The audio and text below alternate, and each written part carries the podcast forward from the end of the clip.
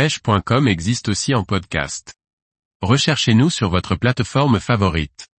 La couleur des leurres, un facteur déterminant pour le peacock bass. Par Liquid Fishing.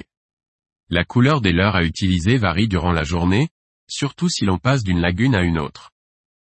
Faire preuve d'adaptation est une clé pour mettre toutes ses chances de son côté pour leurrer les peacock bass. Suivant la luminosité, et surtout, suivant la zone explorée, l'eau n'est pas de la même couleur. Il faut donc adapter la couleur des leurres en conséquence. Dans les eaux claires, avec une eau qui tire vers le bleu, les couleurs naturelles, blanches et bleues sont à prioriser. Si l'eau est un peu trouble, marron ou présente la teinte whisky, le blanc, l'or et le jaune fonctionnent bien. Dans les eaux très sales, c'est le moment de sortir les leurres jaunes, verts et oranges. Bien entendu, ce choix n'est pas une vérité absolue, d'autres facteurs comme la luminosité jouent aussi leur rôle. Ce qui est important de se rappeler, est qu'un leurre qui fonctionne bien dans la rivière, peut être totalement inefficace dans une lagune. De ce fait, dès que l'on rentre dans une lagune, il faut regarder la couleur de l'eau et sélectionner le leurre auquel on croit le plus. D'une lagune à l'autre, la couleur de l'eau peut être totalement différente, ainsi que dans la lagune en elle-même. En effet, entre l'entrée de la lagune, et son extrémité opposée, la couleur de l'eau peut n'avoir rien en commun, et il faut absolument s'y adapter.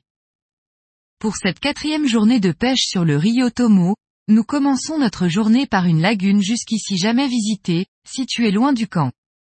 L'eau de cette lagune est très marron, je décide d'enlever mon leurre blanc pour un Fire Tiger. Le trajet nécessaire pour se rendre dans cette lagune est récompensé, car après une heure trente d'exploration, je prends le poisson tant espéré.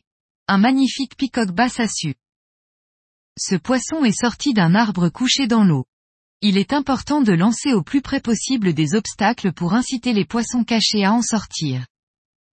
Le reste de la matinée reste bien calme, nous voyons un gros peacock basse chasser à deux reprises, mais il ne montre aucun intérêt pour nos leurres. L'après-midi, nous explorons une autre lagune qui est tout aussi calme. Un gros poisson attaque à deux reprises un propbait jaune sans se piquer et la journée se termine ainsi. Je peux résumer cette journée à seulement deux touches, et c'est aussi une des choses à avoir en tête lorsque l'on cherche les gros peacock basses. La quantité n'est pas l'objectif, et il ne faut pas imaginer que comme l'on est dans des zones reculées, il y a plein de poissons partout, bien au contraire. Les gros peacock basses ne sont pas très nombreux, il faut couvrir beaucoup de surface pour en trouver un.